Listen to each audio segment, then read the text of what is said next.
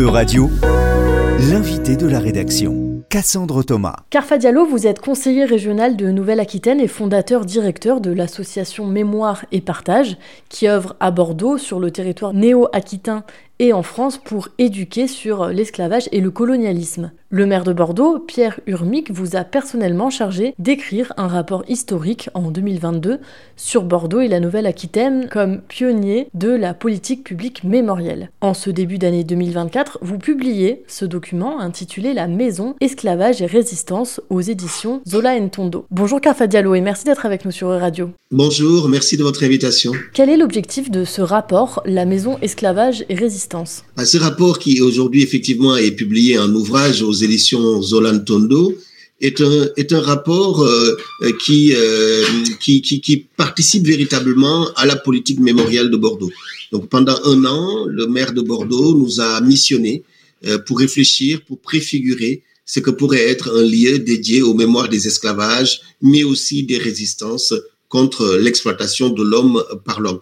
Et donc, l'ouvrage le, que j'ai publié aux éditions Zolantondo participe à la diffusion d'une culture mémorielle qui permette de sortir peut-être de la commémoration pour entrer dans une véritable politique publique mémorielle.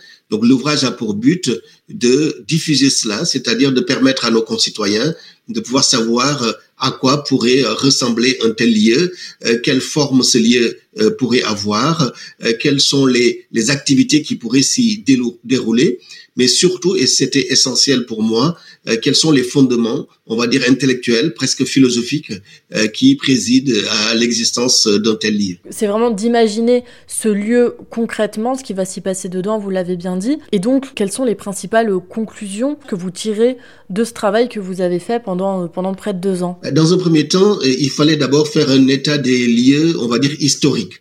Hein, c'est-à-dire de, voir, de situer un peu Bordeaux dans cette histoire euh, atlantique euh, de l'esclavage et de la traite des Noirs.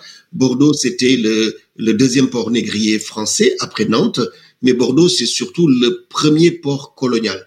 Donc, selon les historiens, c'est la ville française qui a le plus profité du système esclavagiste avec donc 500 euh, navires négriers donc euh, euh, qui ont été expédiés dans le cadre du commerce triangulaire, mais des milliers et des milliers de navires qui, en droiture, sont allés aux Amériques et revenus d'Amérique avec les produits coloniaux. Donc d'abord, il fallait faire un état des lieux historique de l'ampleur de cette histoire-là dans la construction de la ville de Bordeaux et dans la construction de la prospérité bordelaise du XVIIIe siècle jusqu'à aujourd'hui. Mais il fallait aussi et réfléchir à euh, cette histoire de l'esclavage et comment les consciences collectives euh, nationales aujourd'hui euh, avancent sur ce sujet.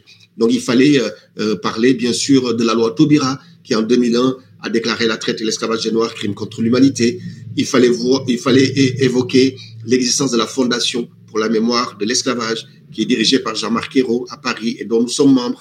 Donc il fallait montrer aussi que le, projet Qu'est-ce qui est fait actuellement pour la politique mémorielle de l'esclavage, c'est ça? Absolument, absolument. Il fallait montrer que l'initiative bordelaise d'un lieu dédié participe à une évolution globale, nationale et internationale. Et donc c'est dans ce cadre-là que vous avez euh, fait une espèce de, consultation citoyenne? Absolument. Et, on a effectivement, euh, euh, une fois l'état des lieux historiques et mémoriel fait, on a voulu recueillir l'assentiment des Bordelais sur le projet. Et c'est ainsi que pendant quatre mois, de janvier à avril 2023, nous avons sillonné les quartiers de Bordeaux euh, pour euh, euh, discuter avec les citoyens qui le désiraient sur ce projet. Et c'est vrai qu'on a vu une mobilisation assez exceptionnelle puisque sur les quatre mois, on a vu plus de 700 Bordelais qui sont venus, qui ont participé aux ateliers de consultation citoyenne, qui nous ont dit comment ils rêvaient ce lieu, où est-ce qu'ils voudraient que ce lieu soit situé.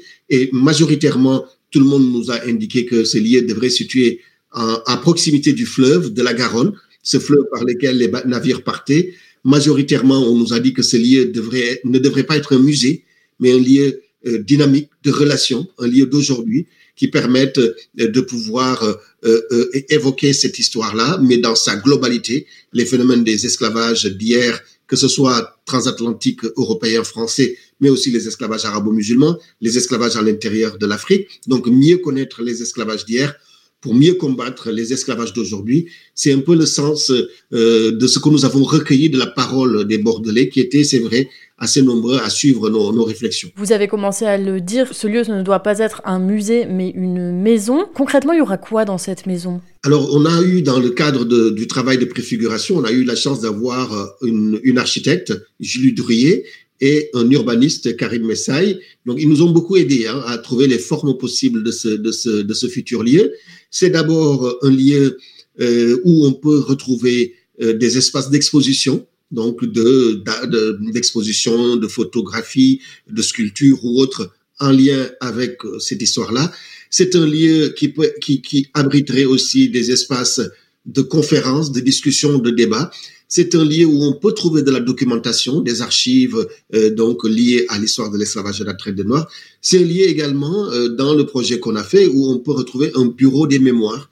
Le bureau des mémoires, c'est permettre à certaines, euh, certains de nos concitoyens en recherche de leur propre identité ou bousculés par euh, cette histoire-là, de pouvoir être accueillis euh, par les membres de l'association, mais aussi euh, par des professionnels, psychologues, qui puissent les accompagner. Vous savez qu'il y a beaucoup de migrants aujourd'hui subsahariens qui viennent en France Beaucoup passent par la Libye, sont victimes de phénomènes d'esclavage, même presque en Libye. Donc, ce bureau des mémoires, sa fonction, c'est ça. C'est une sorte de sas de décompression qui permet à certaines personnes de trouver là des réponses aux questions. Il y, a, il y aurait également dans le projet qu'on a fait un jardin des mémoires. Hein, où on pourrait aménager euh, donc une sorte de une sorte de jardin où euh, un certain nombre de de, de cultures nées hein, euh, dans les plantations américaines pourraient être plantées hein, et, et, et, permettraient aussi d'être dans une sorte d'écologie hein, décoloniale donc dans ce lieu. Donc c'est vraiment un lieu pour nous assez assez transversal qui permettent de parler d'hier, mais surtout d'être en lien avec euh, aujourd'hui. Des lieux similaires, est-ce qu'il en existe d'autres en Europe ou en France? Je me rends pas compte si c'est une initiative qui est complètement innovante ou euh, si c'est inspiré aussi euh, d'autres initiatives similaires Alors, c'est inspiré d'autres initiatives similaires. Hein. Il faut savoir que, par exemple, en Angleterre, vous avez deux grandes villes qui étaient des ports négriers au XVIIIe siècle, c'est Liverpool et Bristol, qui ont édifié euh, euh, des lieux de, mémoire. Hein. Il y a un mémorial à, Bristol, il y a un mémorial à Liverpool. Nous avons aussi été inspirés par Nantes, puisqu'à Nantes, il y a un mémorial à l'abolition de l'esclavage qui est à Nantes. Euh, disons que on a été inspiré par ces lieux, mais on est allé plus loin. Ces lieux-là qui ont existé en Angleterre ou qui existent à Nantes sont des lieux qui sont plus dans le mémoriel. Hein. C'est-à-dire qu'à Nantes, par exemple, c'est un lieu de circulation. Hein, il n'y a pas, c'est pas un lieu de débat ou de discussion. C'est une sorte d'exposition permanente qui est sur les quais de Loire. Les gens rentrent, traversent et puis après sortent. Nous, on s'est inspiré de ça, mais on, a voulu aller plus loin en, concevant un lieu qui soit un lieu de relation, hein, une véritable maison, pas un lieu commémoratif ou, uniquement mémoriel, mais un lieu qui permette le débat d'aujourd'hui sur les phénomènes d'exploitation euh, contemporains. Et c'est en ça peut-être que ce projet pourrait être innovant en, en, France et aussi en Europe pour le coup. C'est la maison esclavage et résistance, esclavage et résistance au pluriel. Pourquoi au pluriel? Oui, au pluriel. Et on s'est rendu compte qu'on avait bien choisi en tout cas de cette terminologie-là, puisque dans toutes les discussions que nous avons eues, euh, notamment sur la consultation citoyenne, il était évident pour beaucoup de monde que on ne pouvait plus seulement se limiter à euh, l'expérience esclavagiste occidentale transatlantique. D'ailleurs, c'est un esclavage que nous connaissons euh, assez bien, voire même mieux que tous les autres. Hein, mais euh, l'actualité de ces dernières années nous montre que, euh, par exemple, dans le monde arabo-musulman, on a encore de la persistance des phénomènes d'exploitation, d'esclavage, de racisme, de discrimination à l'endroit des Noirs. Donc ça, ce sont des éléments nouveaux qui sont arrivés ces dernières années avec la recherche historique qui a beaucoup avancé, mais aussi avec euh, des, euh, des faits divers hein, où beaucoup de jeunes migrants, par exemple, qui traversent la Libye et viennent en Europe, témoignent d'esclavage qu'ils ont pu subir, subir au Maroc, en Tunisie, en Libye, etc. Donc, pour nous, vraiment, les esclavages au pluriel, pour sortir euh, du regard européocentré, euh, pour être dans une histoire globale. Aussi bien l'esclavage transatlantique que l'esclavage arabo-musulman, mais aussi les phénomènes d'esclavage en Afrique, intra-africain, il y en a toujours des subsistances jusqu'à aujourd'hui, puisqu'on a aujourd'hui encore des communautés de, la diaspora, par exemple, africaine, qui vivent ici, qui peuvent transplanter euh, ces façons de considérer l'autre. Voilà. Donc les esclavages d'hier, pour nous, c'était évident. On a rajouté résistance parce qu'il nous fallait parler des phénomènes d'esclavage d'aujourd'hui, hein, d'esclavage contemporain, qui frappe les femmes, qui frappe les enfants. Euh, et, pour nous, cette donnée-là, elle est aussi essentielle de pouvoir donner dans ce lieu des ressources pour pouvoir combattre les phénomènes d'exploitation contemporains. Et donc, quelles sont les prochaines étapes? Quand est-ce qu'on pourra voir s'ouvrir ce lieu, cette maison esclavage et résistance? Alors, écoutez, on, on, a, on vient d'installer donc le comité de pilotage technique de cette maison esclavage résistance.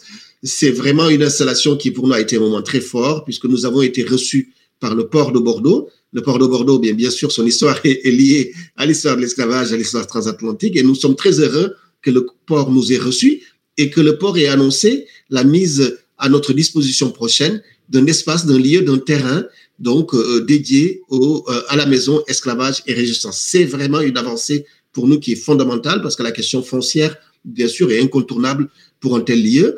Euh, bientôt, les collectivités locales, régions, départements, villes et métropoles vont rejoindre ce comité de pilotage. Ils y sont déjà, d'ailleurs, de fait, mais on, on l'officialisera dans les prochaines semaines.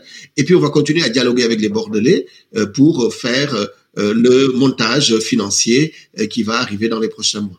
Merci Carfa Diallo d'avoir répondu à nos questions sur la maison esclavage et résistance. Je rappelle que vous êtes conseiller régional de Nouvelle-Aquitaine, fondateur directeur de l'association Mémoire et Partage et que vous êtes à l'origine de ce rapport sur la maison esclavage et résistance paru en ce début d'année 2024 aux éditions Zola Ntondo. Euradio vous a présenté l'invité de la rédaction. Retrouvez les podcasts de la rédaction dès maintenant sur euradio.fr.